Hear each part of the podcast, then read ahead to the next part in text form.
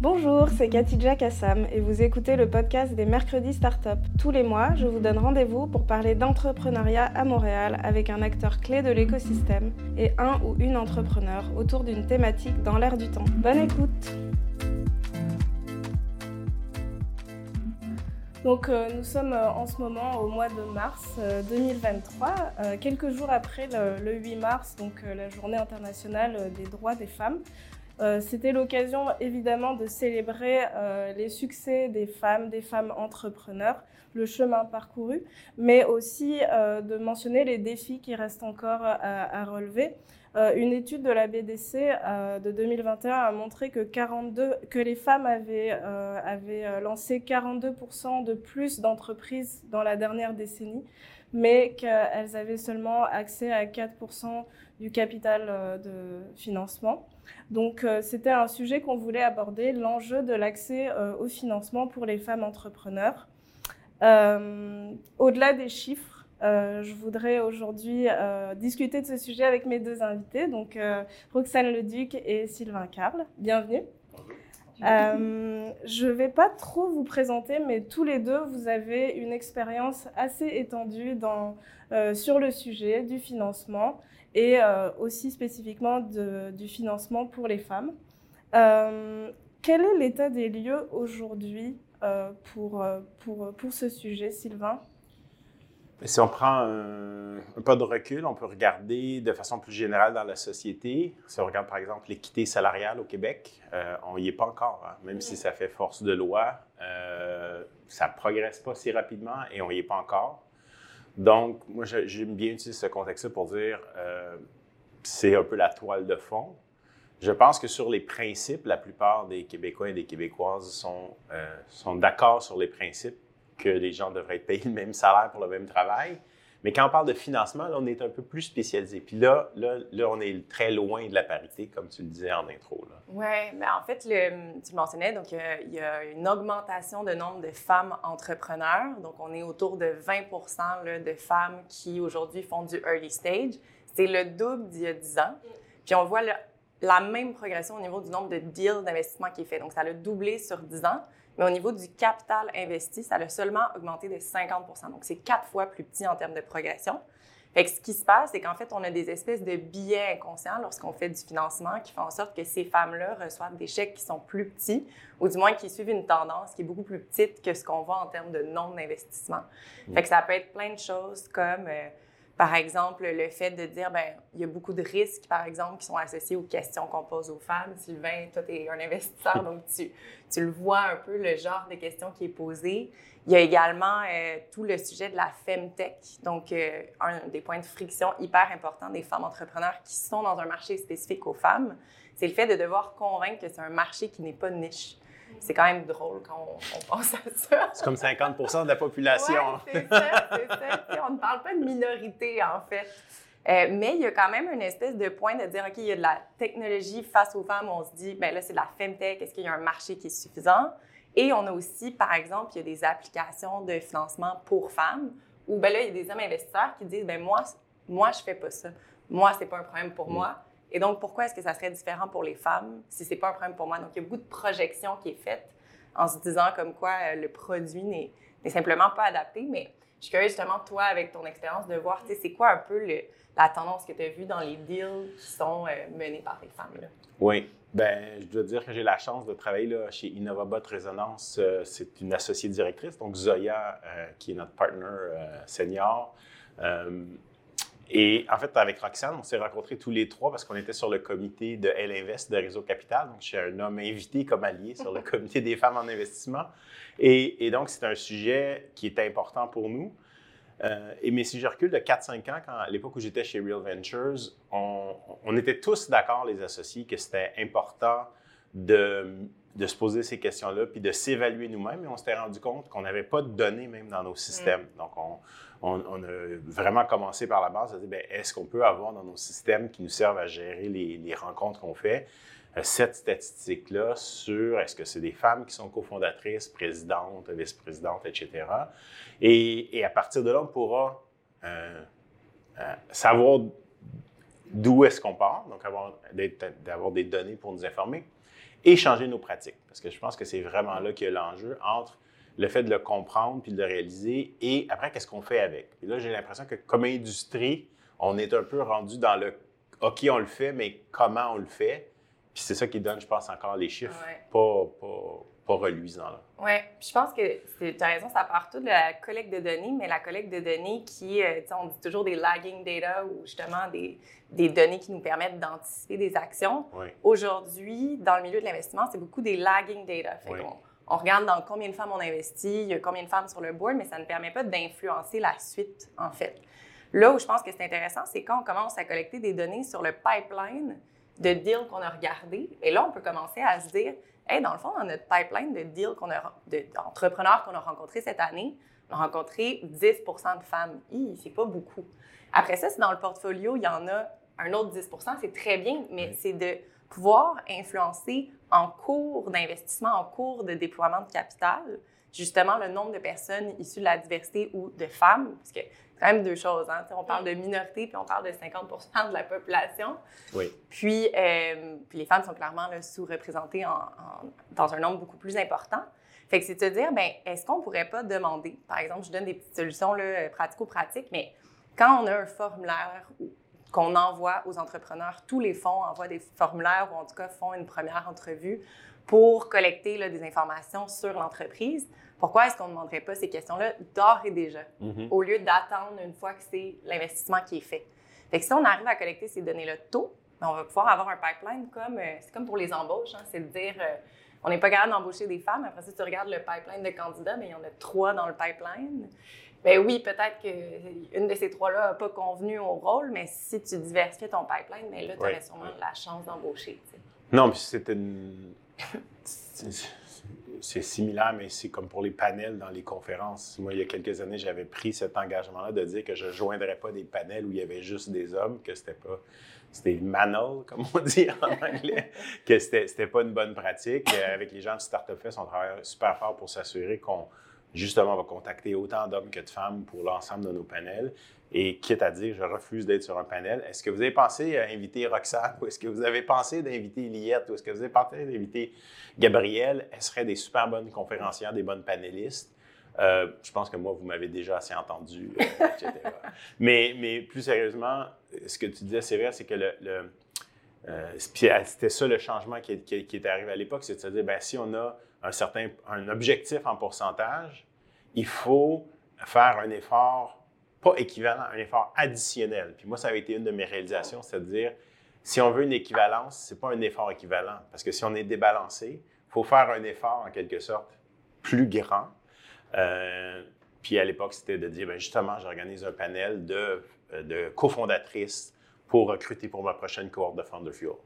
Euh, ça va être, le thème, ça ne va pas être nécessairement juste l'entrepreneuriat féminin, mais des femmes entrepreneurs, il y en a plein d'extraordinaires dans notre réseau. On va les inviter, on va les mettre en lumière parce que souvent, l'entrepreneuriat, c'est quelque chose qu'on apprend un peu par osmose, hein, par le, notre milieu, les gens qu'on connaît. Donc, de dire, ben, de pouvoir euh, mettre les projecteurs sur des femmes entrepreneurs, mais ben, moi, je trouve que c'est une façon concrète de, de partir un cercle vertueux euh, autour de tout ça. Là.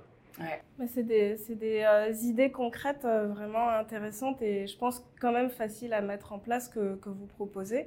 Et donc l'idée de se donner des objectifs et de partir d'un état et puis d'avancer petit à petit pour, euh, faire augmenter la proportion des femmes, oui, c'est intéressant.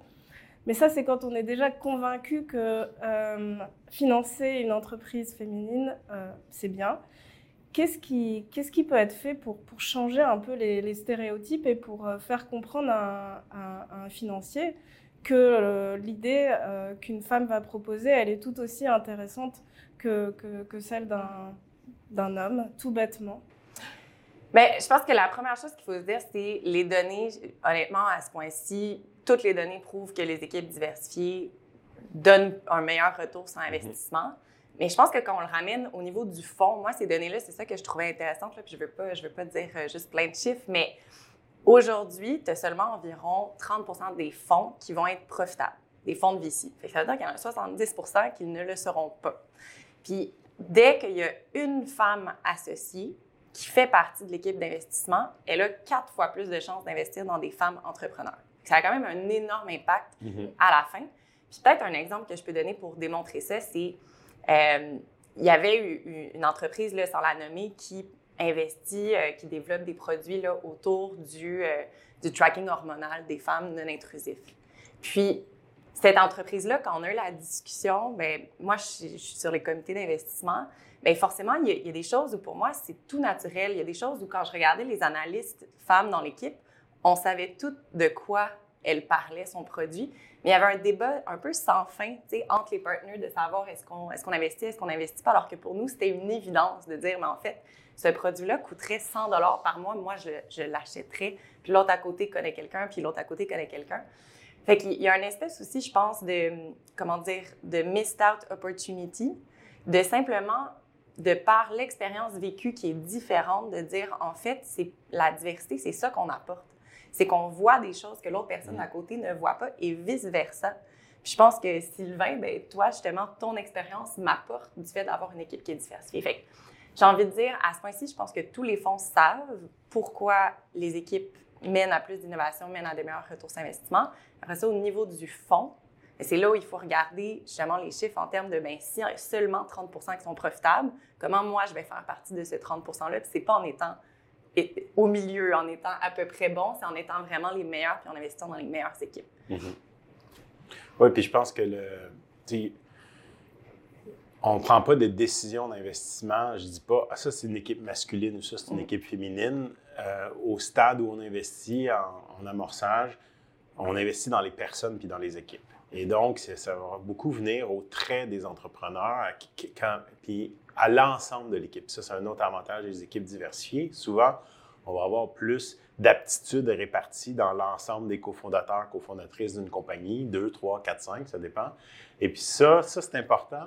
Et, euh, il y a des, il y je pense qu'il y a des grosses généralisations sur ah, les hommes sont plus comme ça, les femmes sont plus comme ça. C'est pas vrai. Nous, en, en investissement, c'est-à-dire qu'on cherche les gens exceptionnels.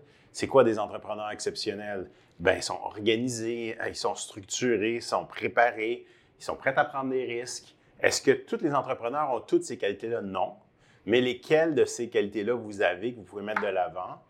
Et je pense que si, euh, on moi je l'ai vu euh, pour l'entrevue aussi, pour les entrevues puis pour le, le recrutement, de donner la, de donner la chance aux personnes de, de, de présenter l'ensemble de leurs compétences, puis de ne pas être fixé juste sur un, un seul truc. Puis je pense que ça, c'est un des billets inconscients qui est maintenant conscient peut-être, c'est de se dire, mais le pattern matching, qu'est-ce qu'on cherche? Chez mais moi, j'avais déjà dit à l'époque, moi, je veux pas, je cherche pas Mark Zuckerberg ou Steve Jobs. Ils m'intéressent pas, ces personnes-là. En passant, ceux qui ont travaillé avec vont vous dire que c'est pas des personnes très agréables à travailler avec eux. Euh, c'est une autre discussion. Mais, mais c'est pas ça que je cherche. Donc, donc on, est, on sent, faut aussi un peu sortir des ornières de dire, c'est ça le modèle traditionnel des entrepreneurs à succès. Il y en a plein de modèles d'entrepreneurs à succès. C'est pas nécessairement Steve Jobs et Mark Zuckerberg qui sont nos entrepreneurs à succès féminines qu'on a, qu'on peut voir autour de nous, des femmes qui sont présidentes, des femmes qui sont euh, des leaders. Il y, en a, il y en a plein autour de nous, mais on n'a pas bâti le narratif, je dirais, qui nous permet euh, de faire cette démonstration-là. Puis c'est à nous de le faire aussi avec les gens avec lesquels on travaille. Ça fait partie de notre travail comme investisseur de mettre en lumière, comme je disais tantôt, les gens qui sont dans ces chemins-là, Ouais. puis qui font, qui font du travail extraordinaire. là.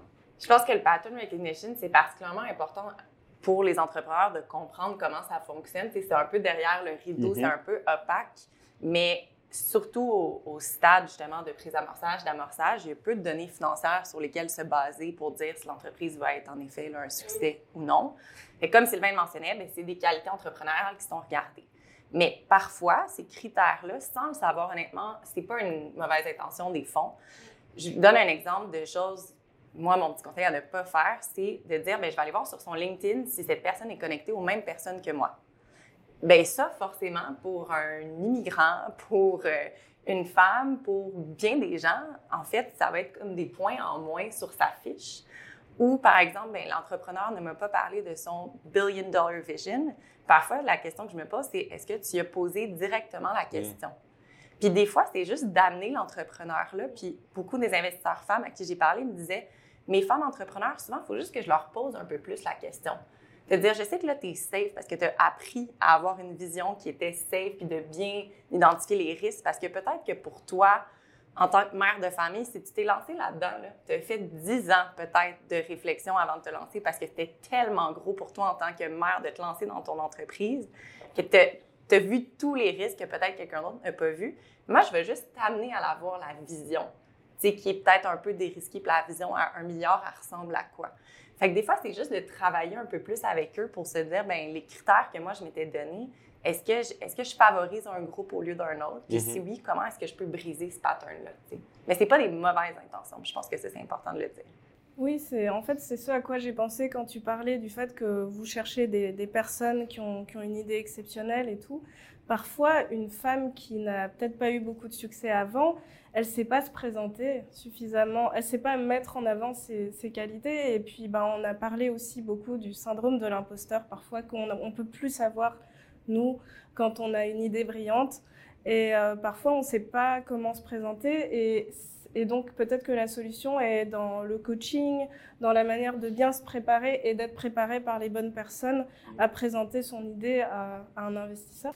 Oui, puis c'est un projet sur lequel je travaille en ce moment, justement. Sylvain, il va falloir qu'on se reparle. Mais c'est de faire des, dans le fond, des underrepresented founders pitch night qui sont justement un safe space. Donc, d'inviter à la fois des investisseurs qui sont habitués, par exemple, d'investir dans des femmes.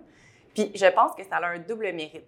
Si on, invite, par exemple, des investisseurs qui, eux, ne sont pas habitués d'investir en femtech, puis voir un Sylvain analyser un deal, donner du feedback femtech, il va se dire, mais en fait, Sylvain, je le respecte. Lui, il a une analyse que moi, je n'avais pas vue. Intéressant. OK, je vais apprendre de lui. Donc, lui, après ça, retourne dans son fonds puis il sait comment analyser un deal de Femtech, par exemple.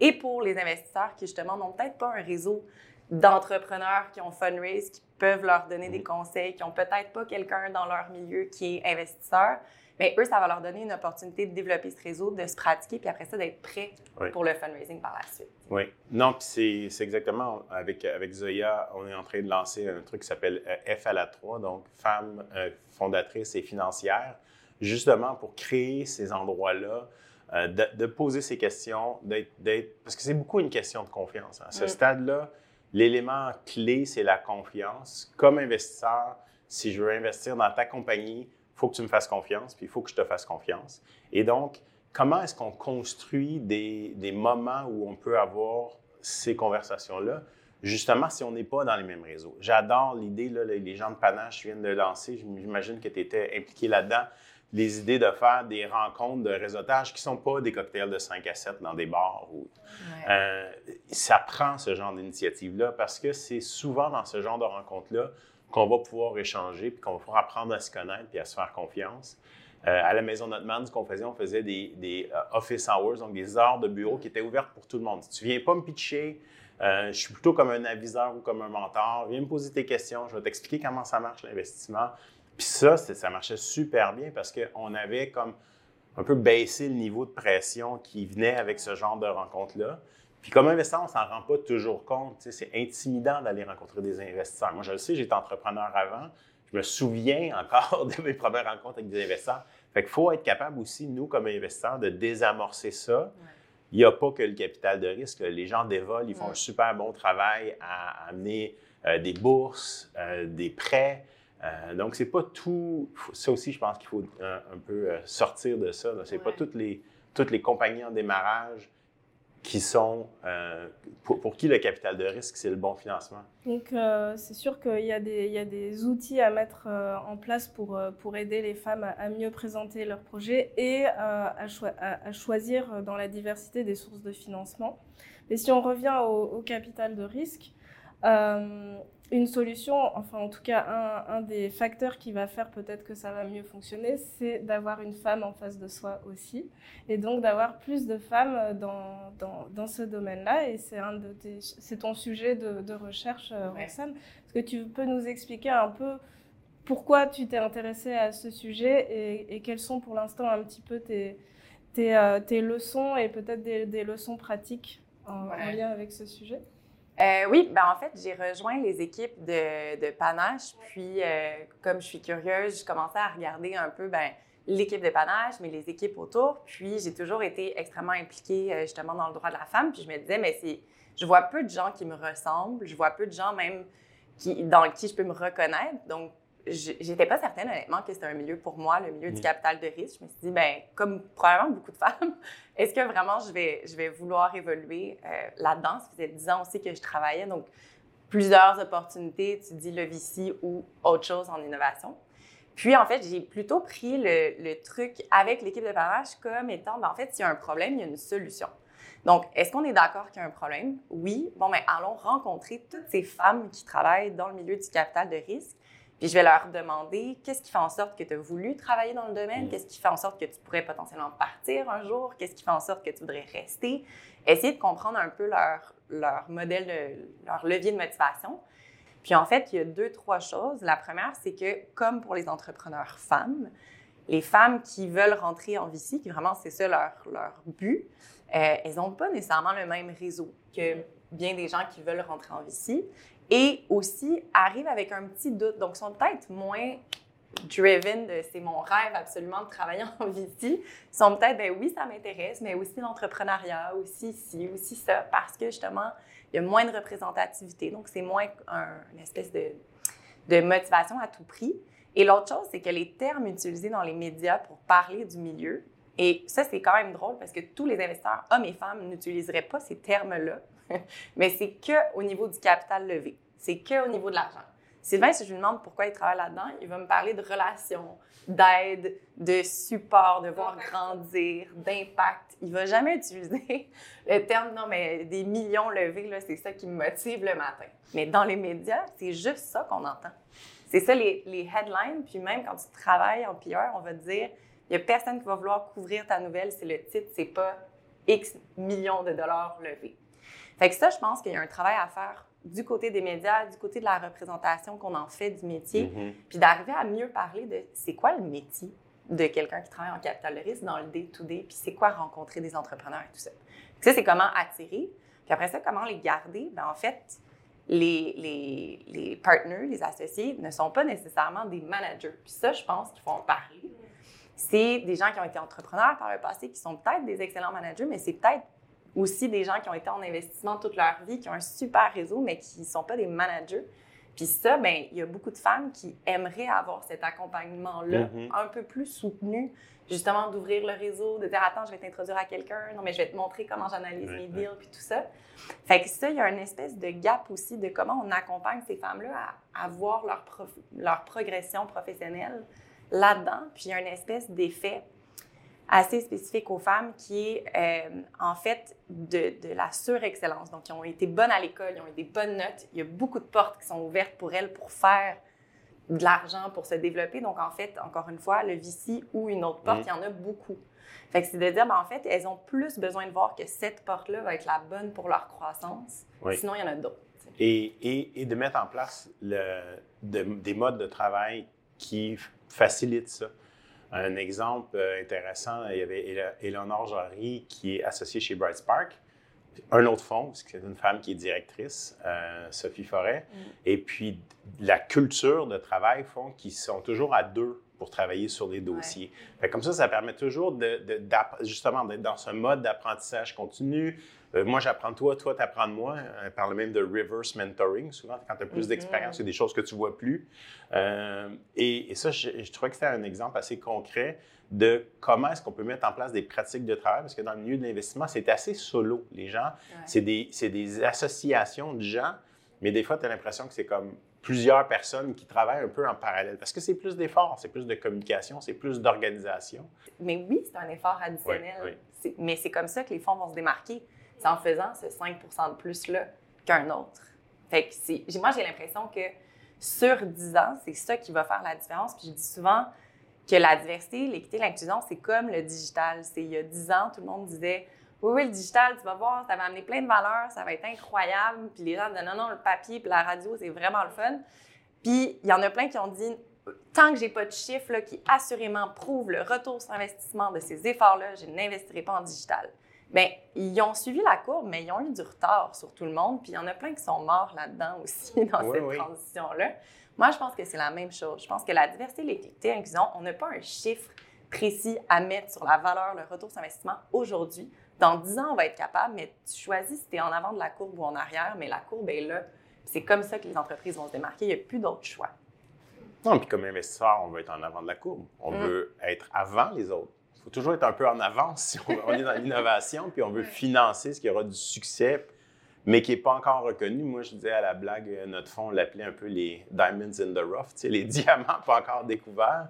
Puis, mais ça, pour être capable de faire ça, il faut être capable d'être en avance. Et puis, il faut, il faut reconnaître aussi que c'est un vrai facteur de succès, même si tu n'as pas tous les chiffres pour le prouver. Pourquoi? Parce que tu as assez, en anglais on dit anecdata, tu as assez d'anecdotes euh, autour de toi qui te montrent qu'est-ce que ça change comme dynamique. Plus de confiance, d'ouverture et d'empathie alors, et puis on est sur la courbe euh, ascendante pour, euh, pour, pour le sujet. Bah, merci beaucoup en tout cas d'avoir partagé vos, vos analyses et puis vos impressions sur tout ça. Merci. Merci beaucoup. Merci.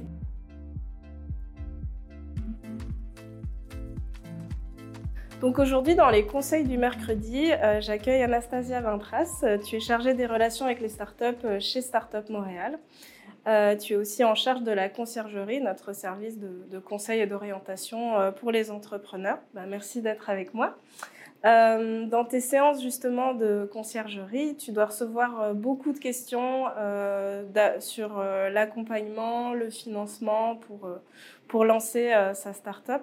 Est-ce que tu aurais quelques conseils à partager euh, avec moi?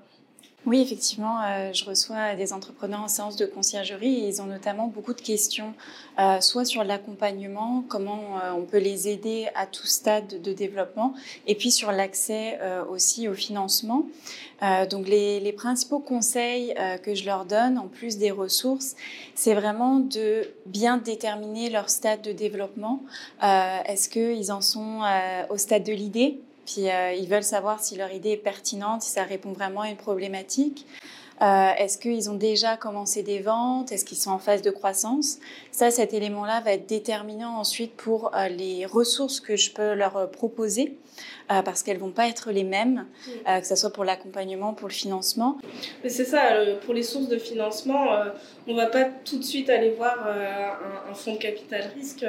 c'est en fonction du, du stade d'avancement que, que les choses peuvent être pertinentes. Puis est-ce que tu as des conseils plus spécifiquement pour les femmes qui cherchent à financer leur entreprise? Euh, Je pense que pour l'accès au financement, ça part, euh, ça part déjà de euh, bien s'entourer. Mm. Euh, le fait de bien s'entourer, euh, ça permettra d'être mieux préparé aussi à aller chercher du financement.